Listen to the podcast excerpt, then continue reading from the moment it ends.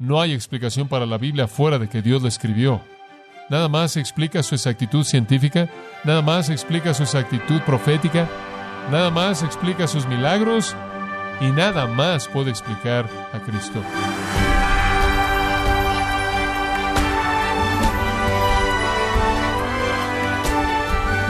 Le damos las gracias por acompañarnos en este subprograma Gracias a vosotros con el pastor John MacArthur. Muchas personas han estudiado la Biblia por años y otros han obtenido títulos en teología, pero aún así su vida está marcada por la desobediencia a Dios. Entonces, ¿cuál es el concepto que todavía no han aprendido acerca de la palabra de Dios? Yo le invito a que nos acompañe cuando el pastor John MacArthur nos enseña acerca del poder y autoridad de la palabra de Dios, parte de la serie titulada Cómo obtener lo máximo de la palabra de Dios en gracia a vosotros. Quiero pedirle que pase a un pasaje del Antiguo Testamento que será un punto inicial para nosotros, Jeremías capítulo 8, Jeremías capítulo 8 versículo 9.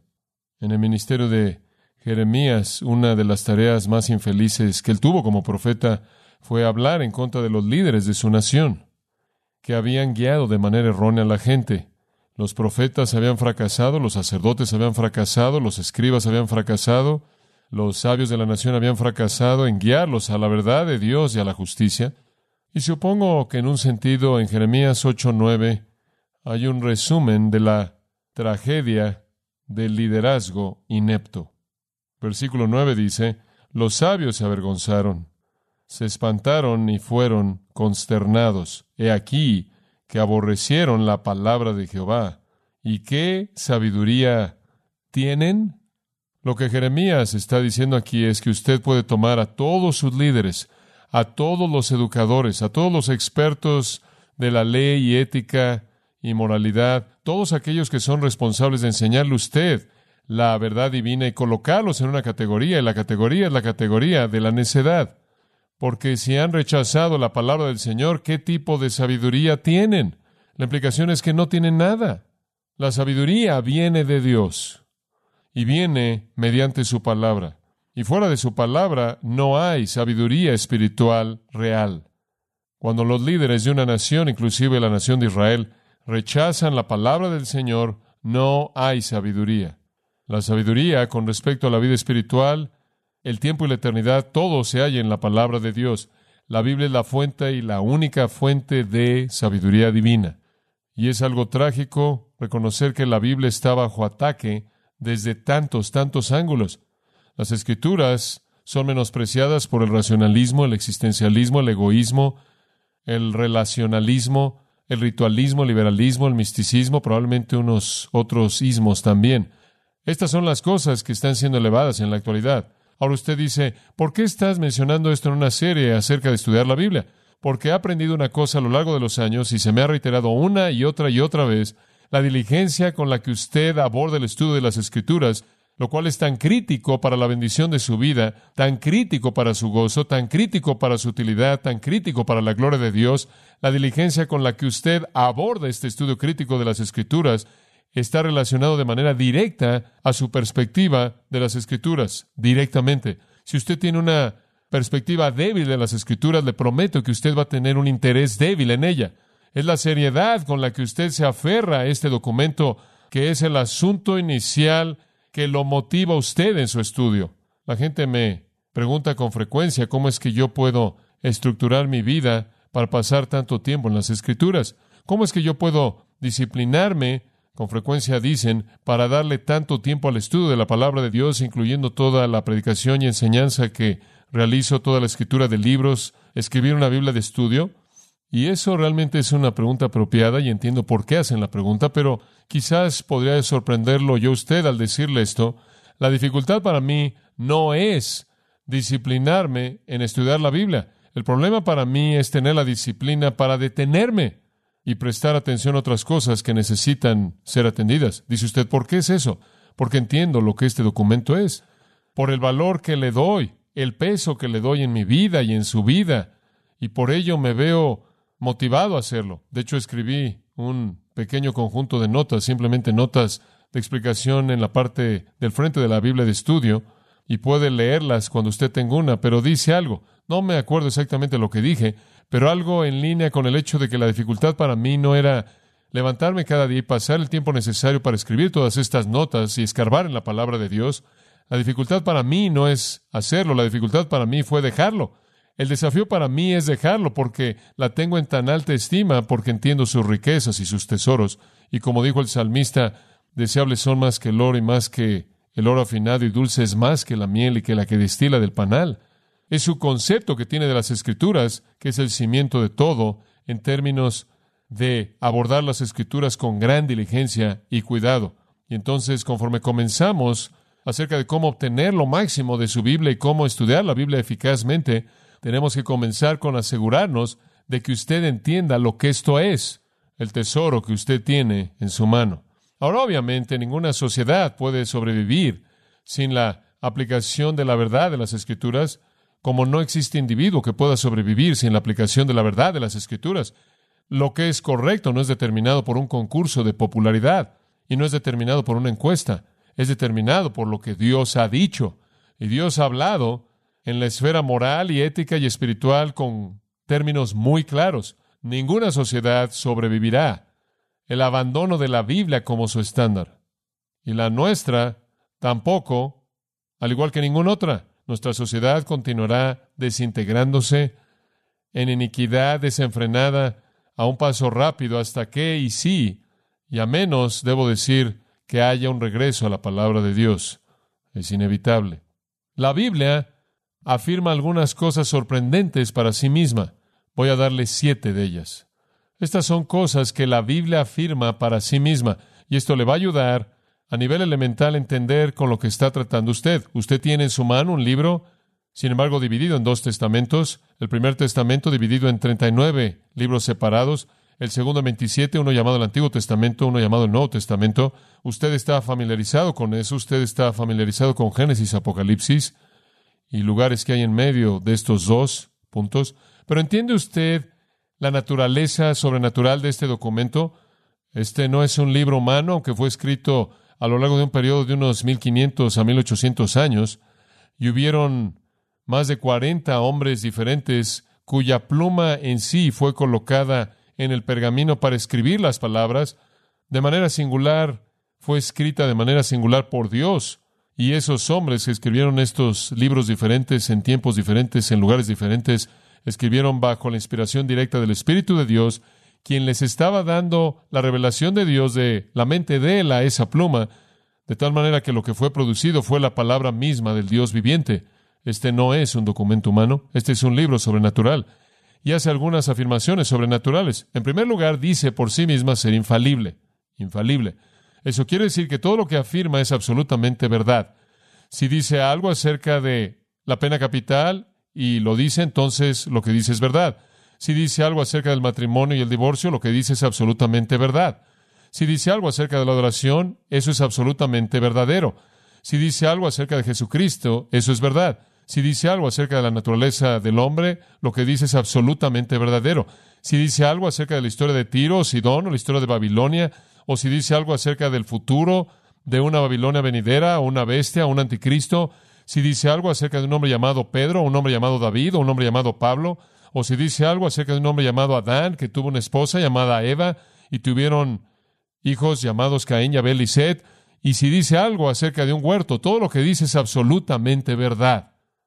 Es infalible y claro, ese es el testimonio que da para sí misma resumida en el Salmo 19. La ley de Jehová es perfecta. La ley de Jehová es perfecta. No contiene errores. Es como plata probada siete veces en un horno.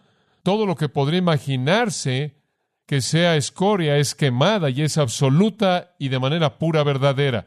Todo lo que dice históricamente es verdad. Todo lo que dice proféticamente es verdad. Todo lo que dice espiritualmente es verdad.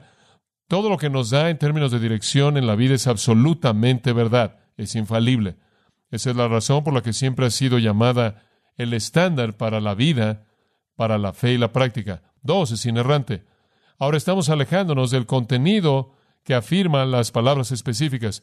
Cuando digo que es inerrante, Quiero decir que la Biblia, en sus autógrafos originales, eso quiere decir, en el documento mismo escrito por el escritor inspirado, no tenía errores. Ahora, usted tiene que entender que ese es un desafío. Escribir algo sin errores es un desafío. Algunas veces la gente se me acerca y dice, ¿has visto esta parte de tu libro? Hay muchos errores en esta página. ¿Cómo llegaron a estar ahí esos errores? No sé si yo cometí esos errores o si el que lo escribió en la computadora cometió esos errores o el que fue el editor cometió esos errores o si alguien estaba corrigiendo a alguien más y lo escribió en un error donde no había uno, no lo sé. Pero sí sé una cosa, es casi imposible escribir algo sin errores. Pero cuando la palabra de Dios fue escrita, fue escrita sin error conforme el Espíritu de Dios la supervisó. Proverbios 30, versículos 5 y 6. Toda palabra de Dios es limpia. Toda palabra de Dios es limpia. No añadas a sus palabras para que no te reprenda y seas hallado mentiroso. Esta es una escritura inerrante. En tercer lugar, está completa. Está completa. Esto quiere decir que esto es todo lo que Dios quiso inspirar. Esto es todo. Desde Génesis a Apocalipsis, todos estos 66 libros lo resumen. Deuteronomio 4.2, no añadirás a la palabra que te estoy mandando, ni le quitarás. Eso es muy parecido a Apocalipsis 22. Y Judas 3 dice que la fe que ha sido una vez dada a los santos, el contenido entregado a los santos de una vez y para siempre. El canon de las Escrituras llamado un canon porque esa es la palabra para estándar, una palabra para caña, la cual era usada como una vara de medida, y este es el estándar. Es el estándar, está completa. En cuarto lugar, tiene autoridad, tiene autoridad. Eso quiere decir que cuando habla más vale que escuches.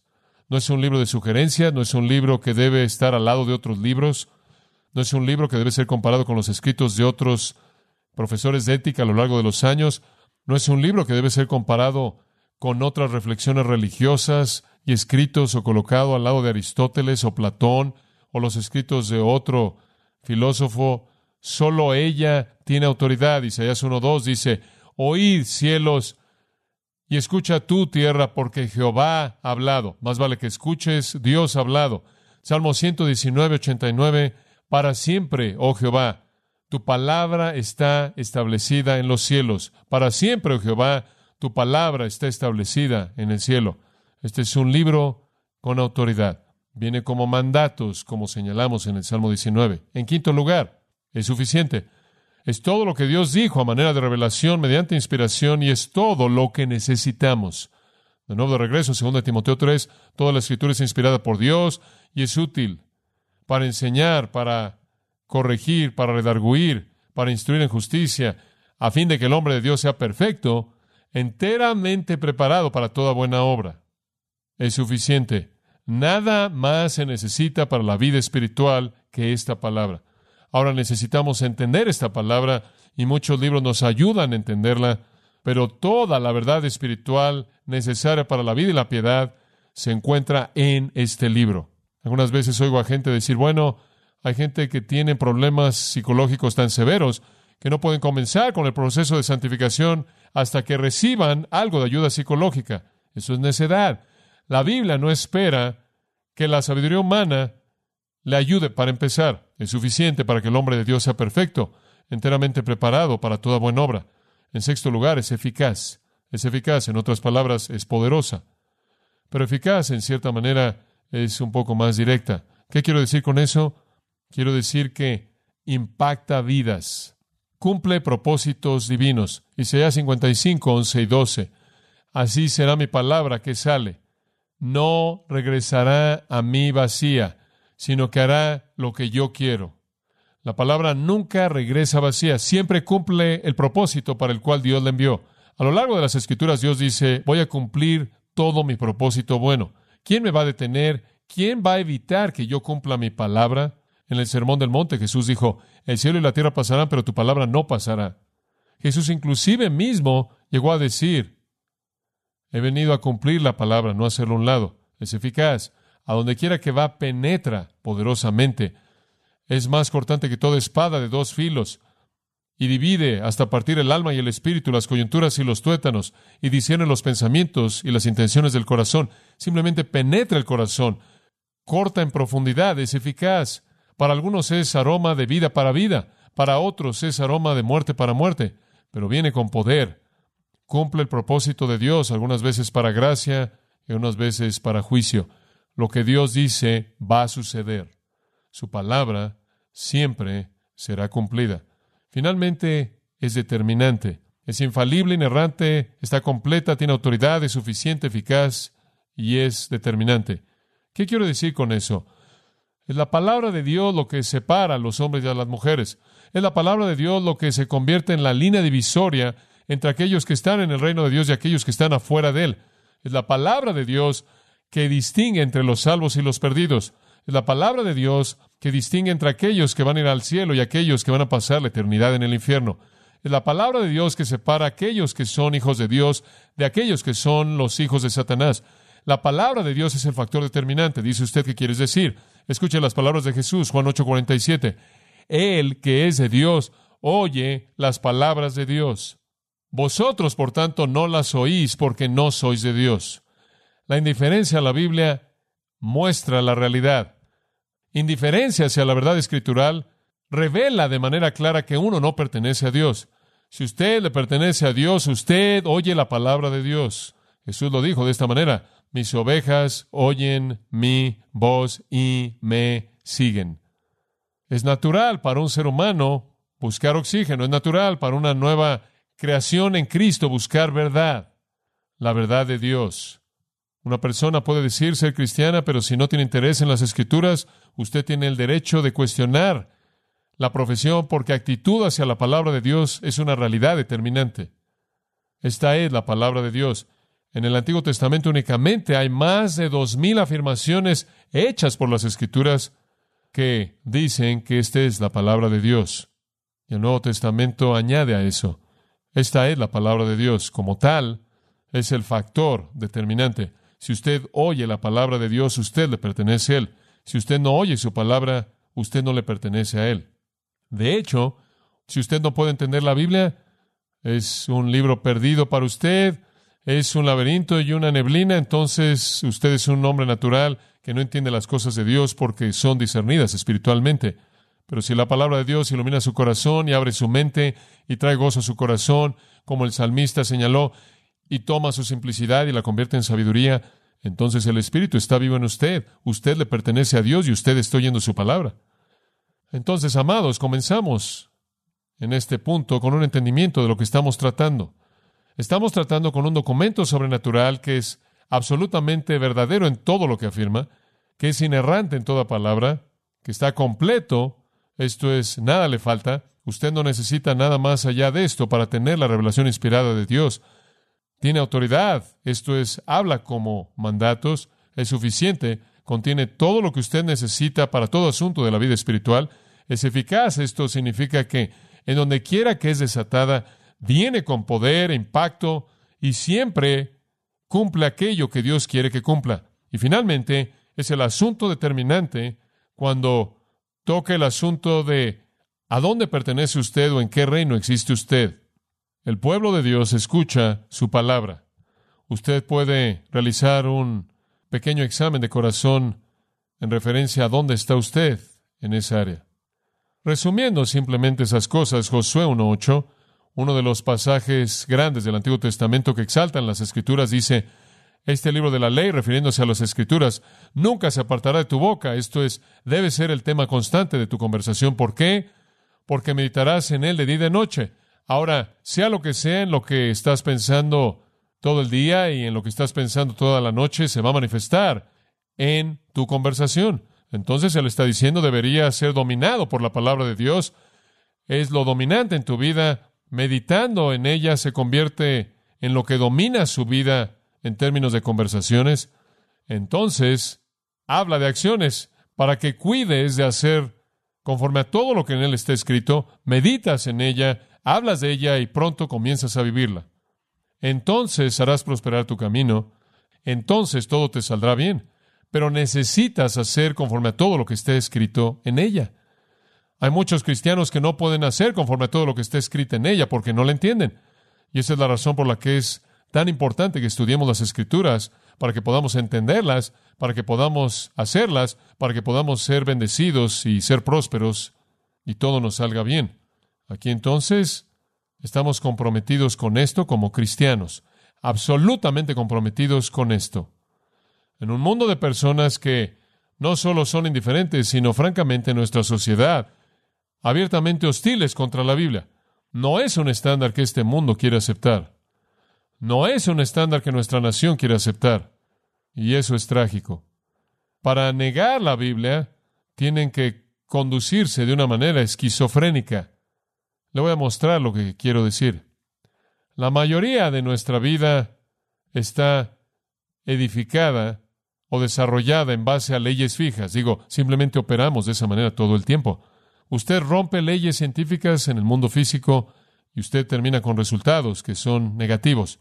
Usted rompe leyes morales en el mundo espiritual y usted va a terminar con resultados negativos también.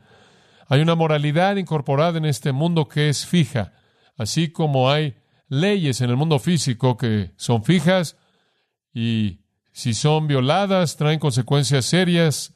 Hay leyes en el mundo moral que son fijas y si son violadas traen consecuencias mucho más serias. Es mejor, dijo Jesús, es mejor que destruyas tu cuerpo que tu qué, que tu alma. No temáis a aquellos que destruyen el cuerpo, sino más bien temed a aquel que destruye el alma.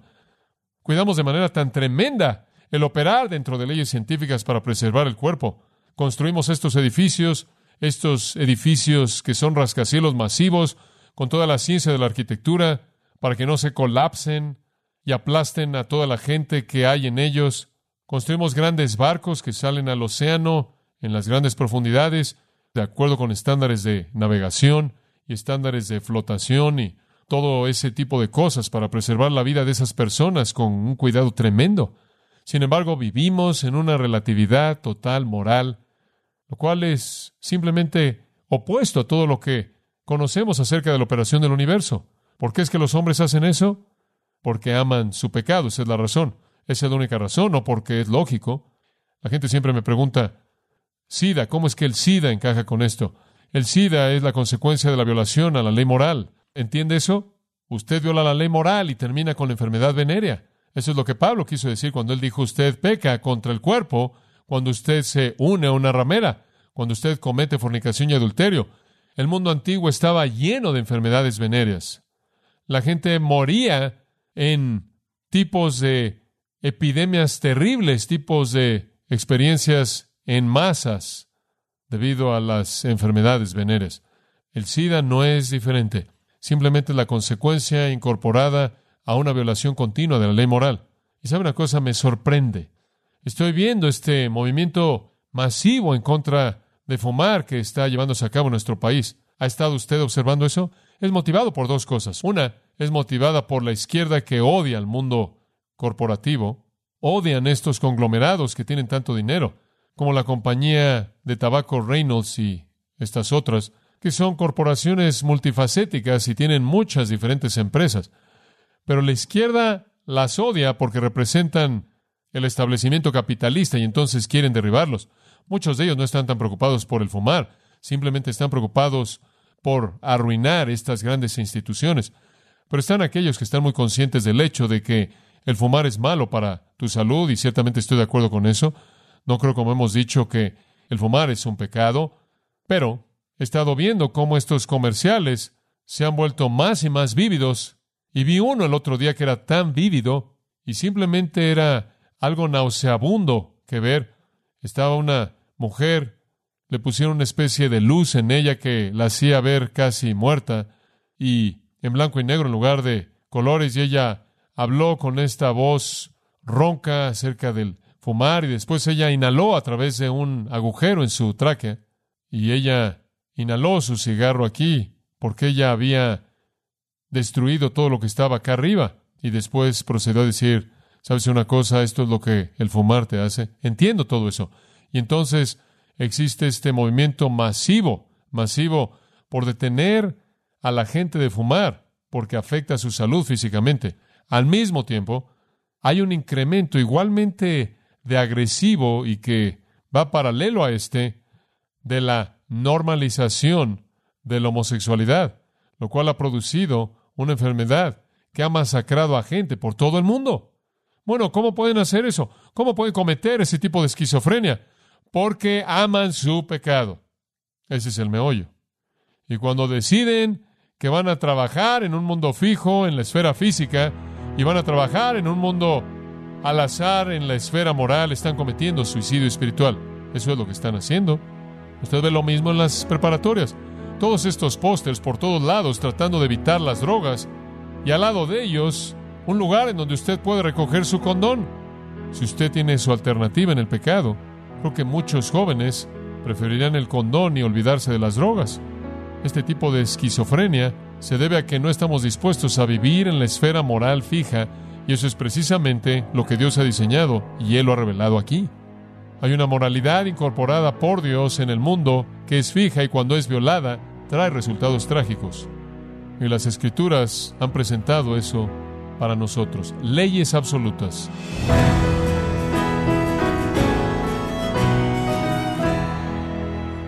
Hemos escuchado al pastor John MacArthur enseñando que la Biblia es la sabiduría completa e inerrante de Dios. Es la serie titulada Cómo obtener lo máximo de la palabra de Dios, aquí en gracia a vosotros.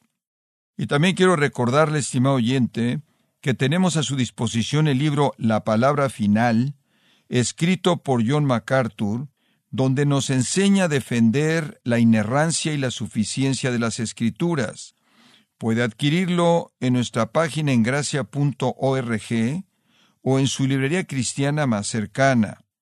Y también aprovecho el momento para comentarle que puede descargar todos los sermones de esta serie, cómo obtener lo máximo de la palabra de Dios, así como todos aquellos que he escuchado en días, semanas o meses anteriores, y no olvide leer artículos relevantes en nuestra sección de blogs en gracia.org.